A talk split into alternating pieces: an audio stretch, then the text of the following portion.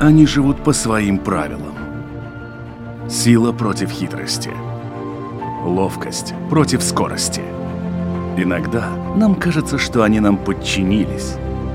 Или что знаем о них все. Но чаще это не более чем заблуждение. О нас в жизни животных и о них в нашей жизни. В программе «Дикая натура» Все мы слышали о такой форме браконьерства, как использование динамита на рыбалке. А теперь представьте, что речь идет не о мелкой шашке, а о тоннах взрывчатки, которые детонируют ежедневно и попадают практически во все имеющиеся водоемы. Именно так выглядит война в Украине с точки зрения обитателей водных экосистем. И одни из тех, кто подвергается всевозможным воздействиям боевых технологий, это всеми любимые дельфины. Их действительность сейчас находится буквально за гранью выносимого. Масштабы трагедии пока точно оценить не представляется возможным, но даже примерные подсчеты способны шокировать, а последствия невозможно предугадать. Меня зовут Дмитрий Шандро. Вы слушаете программу «Дикая натура» и мой собеседник, доктор биологических наук, эколог, глава научно-исследовательского отдела Украинского национального природного парка «Тузловские лиманы» Иван Русев. Иван, здравствуйте. Добрый день. Сегодняшнюю программу я условно назвал как э, «Водные экосистемы и война». Потому что ведь то, что происходит под гладью воды, как правило, люди не видят, и вот эта проблема остается сокрытой для очень многих. А на самом деле, ввиду тех же полномасштабных военных действий, которые сейчас происходят на территории Украины, наносится огромный вред тем, кто живет, в общем-то, в водной среде. Да, конечно, э, сейчас, особенно вот последние месяцы, мы ощущаем уже последствия, негативные последствия этой жестокой войны, которая началась фактически по всей Украине, но затронула южную часть очень активно в первые дни войны. И мы, наш единственный национальный природный парк Тузловские лиманы, который оказался вне оккупации по сравнению с другими национальными парками и заповедниками Украины в Азово-Черноморском коридоре, имели возможность следить за этими процессами, собирать фактическую информацию, э, ее обобщать для того, чтобы потом ну, иметь представление об ущербе. И второе, естественно, добиваться любыми путями через судебные процессы репарации, возмещения того ущерба, которое нанесла Россия не только людям, но и дикой природе. Если затронуть немножко, возможно, не знаю, часть юмора, да, это старый фильм, где с динамитом бегали, глушили рыбу, Вицин, Никулин и Маргунов. Но ведь в масштабах войны, если мы говорим, это уже не просто не смешно, даже это одна динамитная шаш шашка не смешно, а э, те тонны взрыв средств, которые э, попадают в воду и разрываются там, я очень слабо представляю масштабы трагедии под водой с точки зрения именно влияния вот этого всего на экосистемы. Да, вы правы. Действительно, когда мы этот фильм смотрели, мы думали, что это да, серьезная проблема, большая беда, но мы никогда не подозревали, что в 21 веке, век э, цивилизации, век достижений человечества, можно так уничтожать дикую природу, можно так уничтожать людей.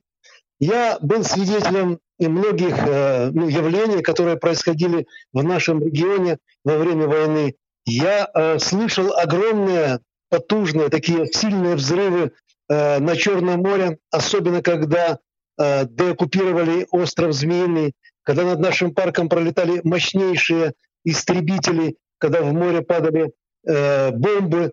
И я мог себе представить ну, по тем ощущениям, которые у нас были, а мы находимся нашим инспекторским домом прямо на берегу моря, в 50 километрах от острова Змеиный. И могу себе представить, что ощущали дельфины, когда мы, люди, находясь в домике, ну, чувствовали содрогание этого дома. Такие огромные килотонны, килотонны мощнейших этих бомб падали в акваторию Черного моря, и, естественно, они создавали огромную невероятную проблему, которой никогда не было у э, морских обитателей. Ну, например, дельфины, которые э, приспособлены ну, на 100%, казалось бы, к условиям э, моря, океана, они, стражда... они более, больше всего и страдали. они страдали по двум направлениям. Первое – это от активного воздействия гидролокаторов, и второе – от активного э, бомбардирования самого Черного моря. Я могу рассказать про эти два аспекта отдельно, если интересно э, слушателям. Это очень интересно, потому что вот если мы начнем сначала, например, о гидролокационных всех делах, ведь в мире существуют так называемые точки горячие для экологов, где происходит выбрасывание на берег китообразных. И очень часто обвиняют военных в том, что там стоит какой-то мощный эхолокационный радар, который мешает им и сбивает их с пути. Но здесь у вас в данный момент у дельфинов черноморских просто вся акватория упичкана этими сигналами. Да, есть очень много сведений информационных в интернете, есть много научных публикаций о том, как негативно влияют сонары или гидролокаторы на китообразных. И э, опубликовано много статей в плане того, что, например, НАТО проводило какие-то учения в каких-то там местах э, океана, и э, мы исследовали этот вопрос. Для нас это было совсем новым, потому что никогда не было в нашей практике исследованиях таких вот направлений. Но когда э, мы узнали о том, что в начале февраля, перед войной, буквально за 2-3 недели до начала войны, Россия выдвинула армаду, армаду кораблей, подводных лодок в северо-западную часть Черного моря, то, естественно, в этот, в этот момент э, ну, формировался активный такой сигнал от гидролокаторов с очень мощными децибелами, которые ну, негативно влияют, я скажу почему, потом на э, китообразных. Так вот, это активное э, воздействие, которое формировалось, ну, одним, э, с одной стороны, скоплением кораблей надводных, второе – это э, подводные лодки, и третье – это, собственно, огромные гидролокаторы, которые использовались в самих бухтах Севастополя. Они использовались для того, чтобы э, не проникали возможные, возможные какие-то объекты, которые бы ну, повредили эту армаду российскую. Естественно, в этой части северо-западного части Черного моря было невероятное ну, сильное давление гидролокаторов. Естественно, когда они работали, они подходили, кстати, э, на, ну, на расстоянии 100-200 метров от берега нашего национального природного парка, который находится Э, в морской части между Днестром и Дунаем, если посмотреть на карту. Так вот, когда они подходили очень близко, ночью они просто, эти субмарины поднимались, запускали квадрокоптеры и исследовали территорию. Естественно, все время они использовали гидролокатор. Так вот, когда используется гидролокатор, он воздействует на уникальную, нету такого аналога в мире, как вот у, кита, э, у китов или у дельфинов, эхолокацию дельфины используют практически 60% своей энергии на то, чтобы э, ну, ориентироваться в пространстве и ловить рыбу, э, поскольку они имеют эту эхолокацию. И вот когда действует гидролокатор, он просто э, ну, разрушает акустическую систему дельфина. Дельфин становится условно слепым. Он ничего не может ощущать, не может находить в пространстве объекты, на которые может натолкнуться. Он и натыкался на мины, и второе, самое главное, он не может э, поймать себе ни одной рыбы. А раз дельфин не может поймать ни одной рыбы, каждый день ему надо там, в зависимости от вида, 10-30 килограмм рыбы, он сильно худеет. Худой дельфин быстро, быстро теряет иммунную систему. Потеряв иммунную систему, он автоматически, автономно заряжается, заражается теми вирусами, которые есть в теле самого дельфина.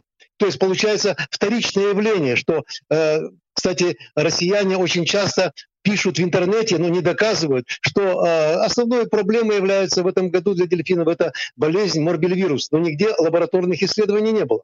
Так вот, я утверждаю, работая когда-то в противочумной системе 30 лет, я занимался особо опасными инфекциями, я знаю, что такое иммунная система, что такое возбудители. Я утверждаю, что э, дельфины, вот в военный этот период, они э, заражались э, морбелевирусом только потому, что они сильно ослабевали. Они были э, с потерянной акустической системой, не могли использовать эхолокацию. Это вот одна проблема. Могу перейти ко второй проблеме. Сейчас перейдем и ко второй. Параллельно вот еще один момент. Ведь существует на самом деле сейчас, э, насколько бы это было там гуманно или негуманно, так называемые пытки звуком человека. Когда э, шумы, которые слышит ухо наше, постоянно тревожат там нервную систему, не дают, не знаю, спать, отдыхать и так далее. Насколько вот эти эхолокационные сигналы, которые совпадают по частотам, с тем, что излучают китообразные, ну, в вашем случае конкретно черноморские дельфины, действуют вот каким-то таким образом на их психику и вообще насколько это разрушительно с точки зрения даже не глухоты, а уже, в общем-то, ну, адекватного восприятия мира? Э, я думаю, что помимо того, что непосредственно физически это повреждало какие-то костные части внутреннего уха, которая потом деформировала акустическую систему, они получали, дельфины, огромную психическую, психологическую травму. Они были травмированы этими звуками, и я думаю, что это скажется на многие годы вперед. Дельфины не смогут нормально воспроизводить свое потомство, и это скажется на численности популяции. Это такой же аналог, как и у человека. Поскольку дельфины являются очень умными существами, они имеют больше мозг и больше извилин, чем человек. И они также, стражда, также страдают, как и человек, и также также подвержены таким влияниям э, вот этих децибелов, как и, собственно, человек. Но когда э, выпускали там 150-200 децибелов такой мощности, да, человек в таких условиях, он просто погибает. Его разрывается его вся эта система, э, которая ощущает эти децибелы, и человек становится просто больным или погибает. Дельфин то же самое. Я сейчас назову одну цифру, которая меня на самом деле шокировала, но насколько она действительно отвечает реальности. 50 тысяч дельфинов погибли?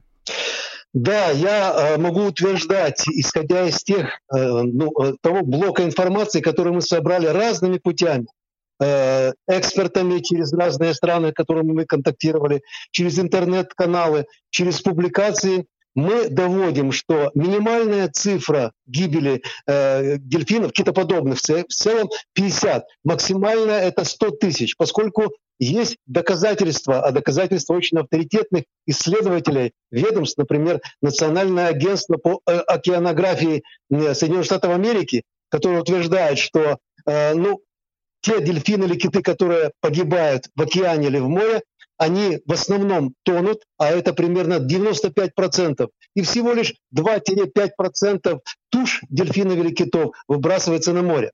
Поэтому физически найдено минимум 2500 дельфинов.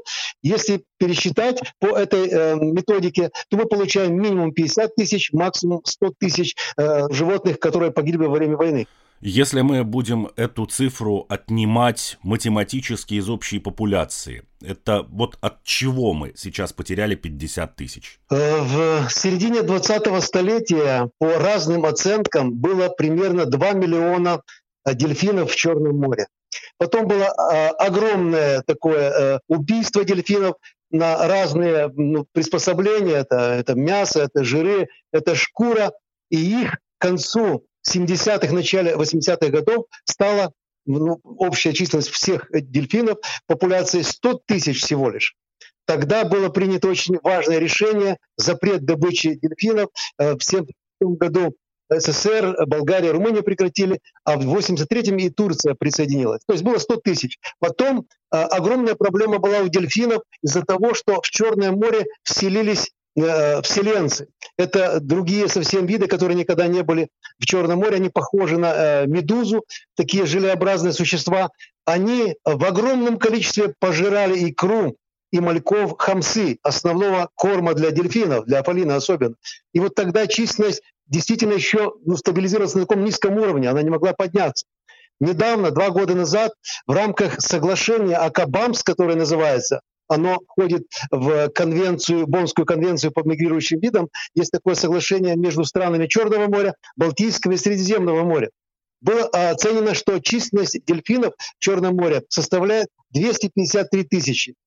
Всего лишь 253 тысячи. Но хочу заметить, что в последние годы из-за высокой коррупции в нашей стране, э, которая позволяла браконьерам ставить огромное количество сетей, если можно вот назвать такую цифру шокирующую, э, в северо-западной части Черного моря ежегодно было минимум 3000 километров сетей, куда попадались эти дельфины, в основном Азовка. И вот ежегодно погибало 25-30 тысяч дельфинов в эти сети. Но сейчас, с началом войны, не было сетей, поскольку было заминировано и поскольку туда военные никого не пускали. То есть дельфины погибали в большом количестве от другой причины. Я думаю, что сейчас при такой вот численности гибели их осталось очень мало. 100-150 тысяч, может быть, дельфинов есть. И для этого надо делать срочные меры, чтобы их спасать. Мы затронули с вами тему эхолокации и гидролокации, в общем, как это все совпадает э, с системами ориентирования у китообразных и у дельфинов в частности. Следующий аспект, который у нас неизменно присутствует в случае любых боевых действий, это, как мы тоже уже говорили, это разрывы в воде, то есть это детонирование всевозможных снарядов. И это пагубно влияет уже, в общем-то, не знаю, насколько на дельфина это влияет, вы можете э, рассказать об этом, но это сто процентов влияет очень плохо на рыбу. А, соответственно, дельфин не только дезориентирован вот этими волнами от эхолокаторов, но и он физически получает значительно меньшие объемы вот этих промысловых для себя видов. Да, э, когда была бомбежка Черного моря в огромных, в огромных аспектах, то, конечно, дельфины они как, э, знаете, как аквалангисты, которые, э, вот, например, очень быстро входят на, из, с глубины на поверхность, они получают такую болезнь под названием кессоновая болезнь или декомпрессия. Так вот, э, и когда происходит э, выход азота в капилляры, разрыв просто, и происходит даже иногда инфаркт миокарда, так у дельфинов, насколько приспособленных к э, жизни в таких условиях, было доказано, что бомбежка влияет также на такое вот проявление такой кессоновой болезни. То есть, когда падает бомба и недалеко находятся дельфины, они моментально всплывают. При быстром всплытии происходит выход азота, и происходит закупоривание капилляров, и э, дельфин очень сильно ну, страдает психологически и физиологически, и может происходить даже инфаркт миокарда. Но с другой стороны, море было заминировано. Около 600 мин э, расисты выставили в северо-западной части Черного моря в сторону Босфора. И когда дельфины травмированные акустически, они могут ориентироваться, натыкались просто на мины. Те, которые находились непосредственно возле мины, они просто были в разрыве уходили на дно. Но были и, и дельфины, которые находились далеко от этих мин, и они были ранены и подходили живыми к берегам Болгарии и Румынии. Наши коллеги дали нам такие фотографии, дали нам видео таких дельфинов, которые страдали от э, соприкосновения с минами. Поэтому мы можем утверждать, что особенно вот в активный период э, деоккупации Змеиного и, с другой стороны, когда э, была э, ну, э, уничтожена часть вышек Бойко, так называемых, это был у нас такой премьер-министр, который захватил ну, нефтегазовую промышленность на Черном море, а потом россияне его отжали. И вот наши когда отбивали, то эти вышки ну, под влиянием бомб, они до сих пор горят. Мы ночью можем наблюдать, как пламя вот поднимается. Естественно, там и химическое загрязнение, и нефтяное.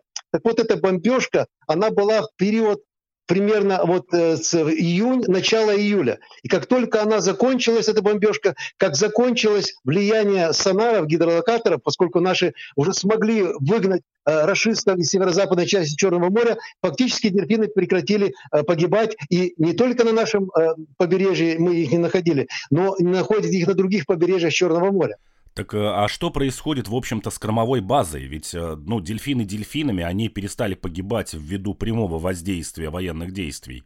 Но еды от этого в водоемах не прибавилось, насколько я понимаю. Да, конечно, рыбы тоже страдают. Но, знаете, вот когда дельфин погибает и его выбрасывают на берег, то э, он очень быстро исчезает. Мы проводили такие эксперименты, ставили фотоловушки возле трупов дельфинов, чтобы понимать, как быстро они исчезают, кто их забирает, поскольку это очень влияет на подсчет общее количество дельфинов.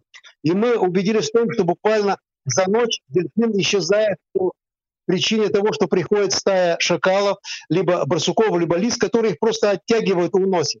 Естественно, рыба тоже где-то выбрасывалась на берега Черного моря, и мы находили некоторых птиц, некоторые э, рыбы были вот в весенний период, особенно э, атерина, там тысячами было и на побережье. Но быстро птицы э, утилизируют, ее не видно.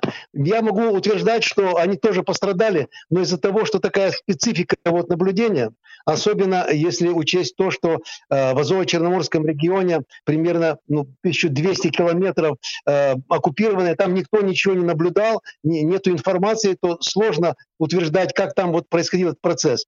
Но я, как специалист, могу сказать, что они тоже пострадали рыбы, естественно, от э, влияния э, бомбардирования, и э, это скажется потом на численности в будущем. Я напомню нашим радиослушателям, что мы сегодня общаемся с украинским экологом Иваном Русевым и говорим о влиянии военных действий на территории Украины на обитателей акватории того же Черного моря, а в частности о черноморских дельфинах, которые страдают ввиду использования огромного количества и военных технологий в плане эхолокации. И также, естественно, из-за попадания всевозможных снарядов в акваторию. Они гибнут как страдая непосредственно от взрывов сами, так и из-за того, что, в общем-то, очень сильно уменьшается их кормовая база ввиду гибели той же рыбы, на которой дельфины должны охотиться.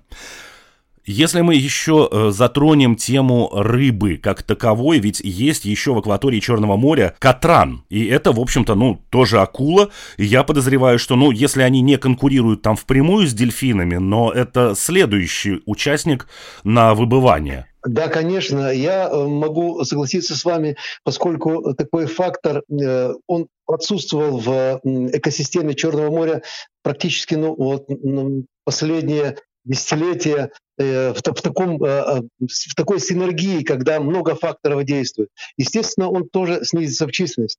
Но я хочу сказать еще про одну особенность. Вот ряд лиманов причерноморских, которые вот в нашем парке, например, они получают энергию от моря, когда есть водообмен между лиманами и Черным морем. И тогда, когда есть водообмен, рыба из Черного моря, из зимовок заходит в лиманы. Например, кефаль, всем известная, которую Костя якобы привозил в Одессу, да? А, Иван, э, по поводу лиманов, для слушателей, которые наверное, далеки от Украины как от территории как таковой, несмотря на то, что сейчас как бы карта Украины очень сильно разворачивается. Хотел бы, конечно, сказать, что благодаря вашему соседу, но скорее из-за.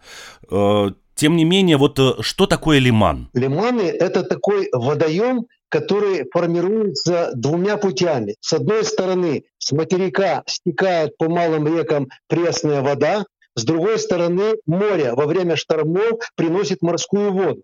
Но в данном случае, перед войной, когда э, практически все э, маленькие реки э, в Украине уничтожены, пресная вода не поступает в эти лиманы, Э, ну, как бы это, это дельты затопленных рек моря, можно так сказать, вот одним словом. Ясно. То есть это места, где, в общем-то, вода пресная смешивается с водой соленой. Вот такой вот водораздел. Так, такой водораздел. И вот э, из-за того, что не было возможности перед войной, э, не было возможности открыть эти водотоки между морем и лиманами, не было поступления морской рыбы в лиманы. А раз нету поступления, нету э, нагульных процессов, то есть рыба, которая зайдет там э, миллионами единиц, да, она должна из маленького малька подняться до взрослой рыбы, которую можно потом ловить. И она может выйти потом в море, и там ее дельфины ловят.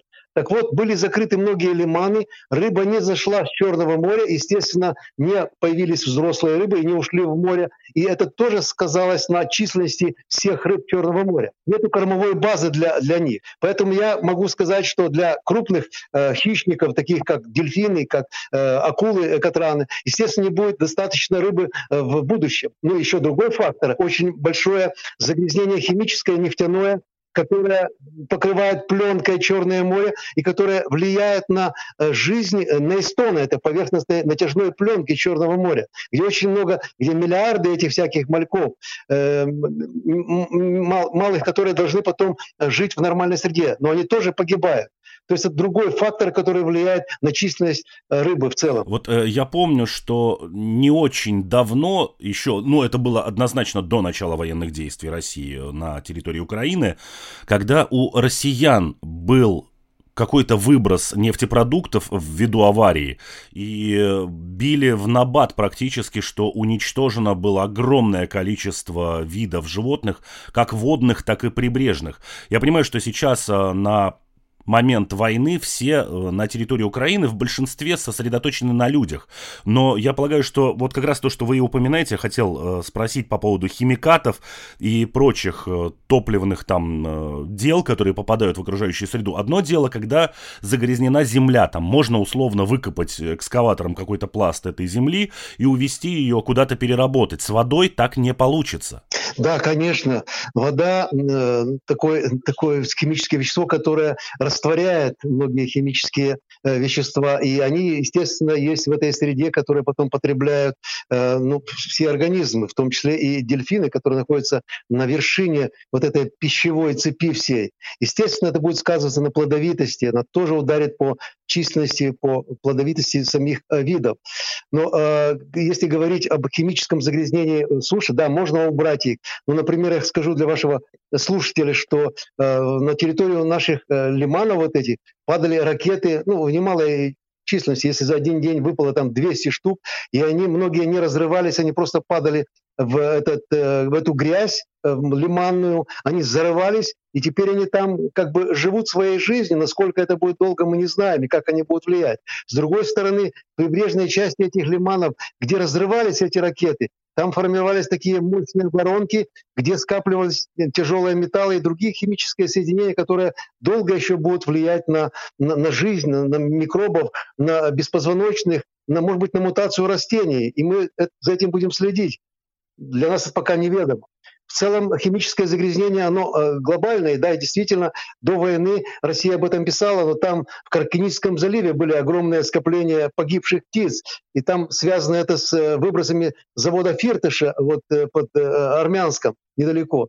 И даже в начале этой войны, где-то вот в марте месяце, есть данные в интернете, потом они исчезли, о том, что очень много морских птиц погибло, в районе э, Севастополя, там, где за один день погибало 20-30 дельфинов, причем и живые дельфины держались там. То есть это э, в целом ну, э, проблема, которая воздействует не только на водных животных, но и на наземных, на почву, на растительность. Это глобальный процесс, и сейчас Министерство охраны окружающей среды Украины, оно подсчитывает все эти ущербы, уже оно исчисляется сотнями-сотнями миллиардов долларов, эти ущербы.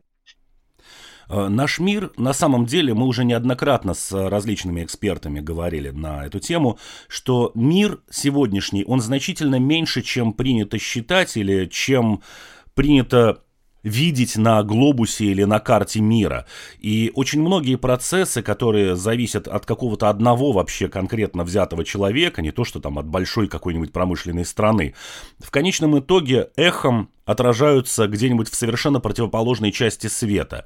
Сейчас ведь, э, по большому счету, ну если уже не закончилось, то где-то на излете находится миграция птиц, которые идут на места своих гнездований. И очень многие птицы, которые летят далеко, однозначно останавливаются где-то на то, чтобы подкормиться, передохнуть и так далее. И Украина ведь один из таких, в общем-то, птичьих хабов в том числе.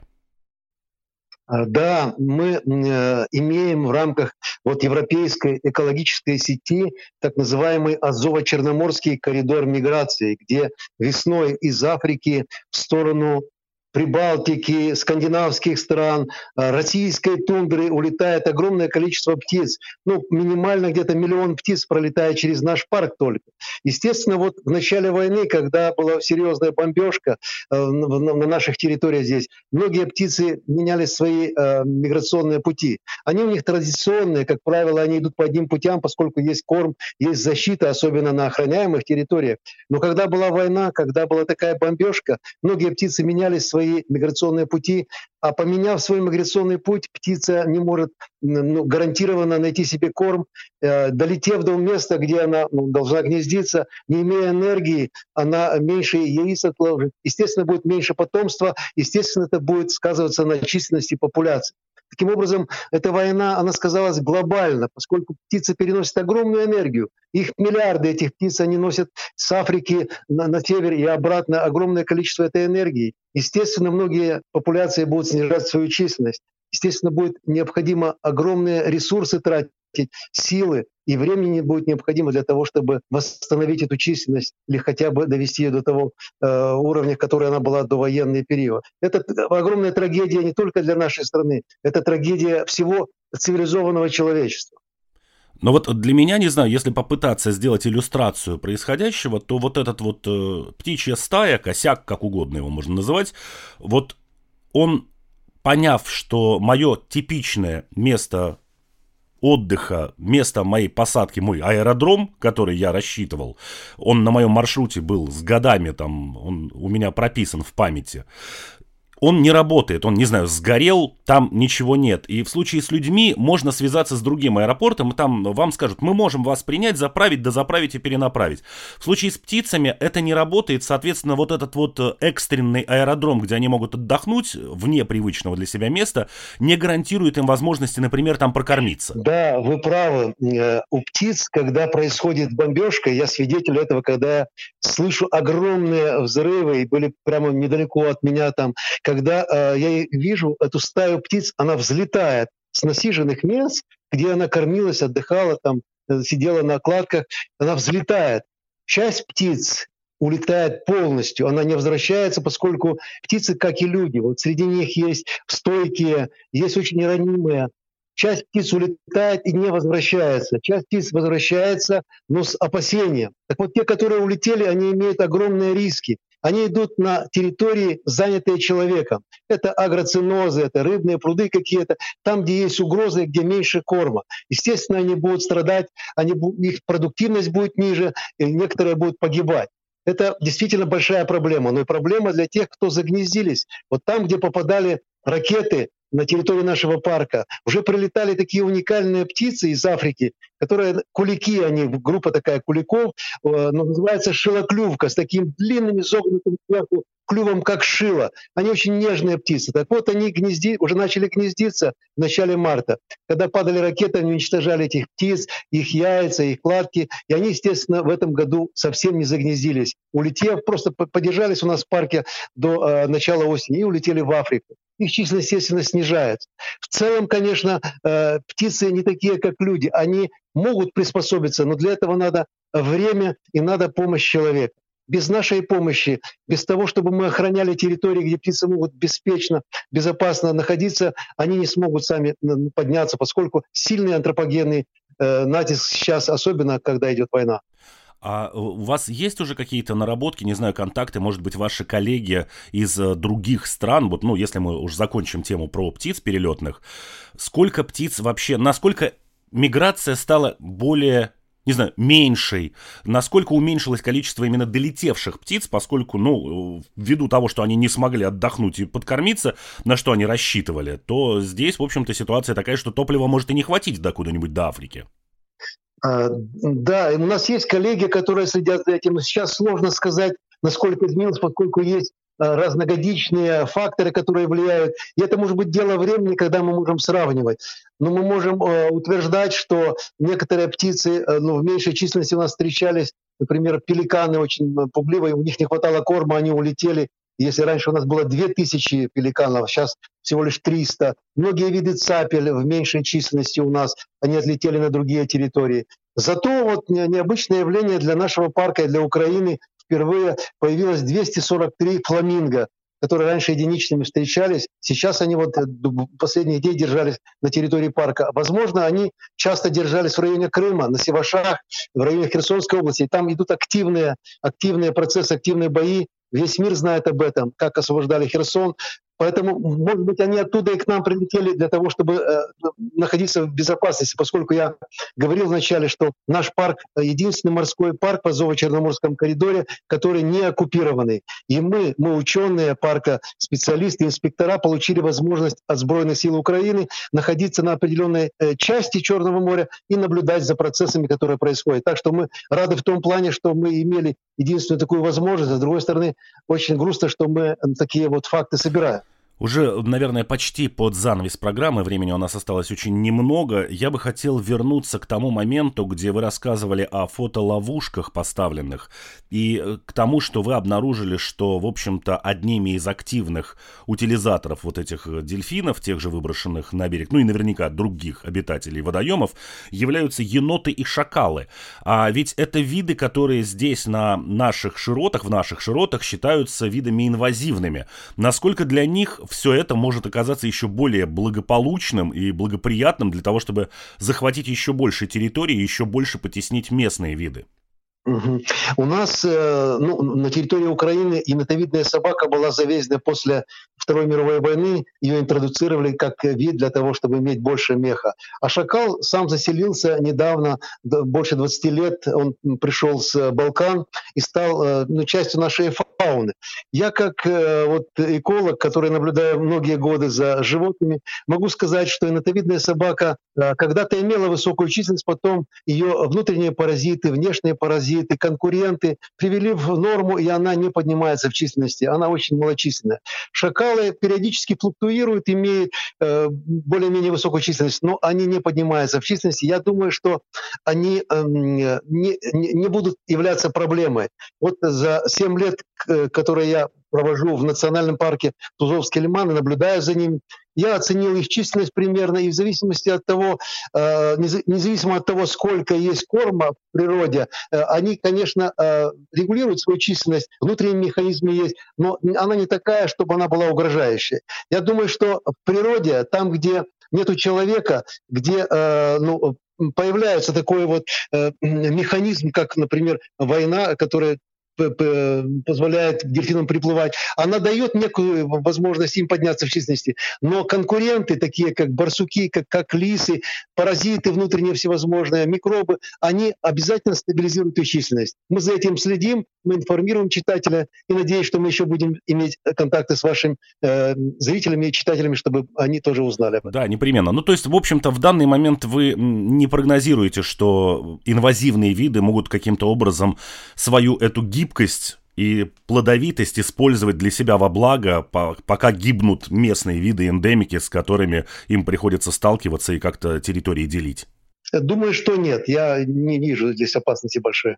Ну и последний уже вопрос, в общем-то, в данной программе. Если мы вернемся к Черному морю, к водоемам, к лиманам и к прочим акваториям, есть же такая поговорка «готовь сани летом». Понятно, что война обязательно закончится и начнется восстановление не только инфраструктуры порушенной, но и попытки восстановить те же природные парки, еще что-то. Есть ли уже какие-то программы, как вы себе видите восстановление популяции рыбы, которая погибла, дельфинов, которые от нее очень зависят, тех же там катранов и прочих-прочих обитателей Черного моря? Да, мы уже вот на протяжении трех месяцев ведем активную работу с Министерством э, охраны окружающей среды в том плане, чтобы создать большой э, по площади э, морской резерват где-то примерно 3000 квадратных километров, чтобы в этом месте, в, этом, в этой части моря, которая будет простираться от берегов Тузловских лиманов между Дунаем и Днестром до Змеиного острова, если на карту посмотреть, это в территориальных водах Украины площадью 3000 квадратных километров для того, чтобы можно было, с одной стороны, ну, гарантированно охранять дельфинов и другую э, фауну, прежде всего их теофауну, э, поскольку она страдает, и я говорил о том, что там браконьерство невероятное было, она страдает от браконьерства, мы поможем таким образом дельфинам восстановиться, рыбным популяциям восстановиться. И с другой стороны, мы уже имеем поддержку министерства нашего э, на создание реадаптационного центра для, для дельфинов. Э, те дельфины, которые будут э, ну, встречаться, мы будем их там передерживать, это будет на берегу моря.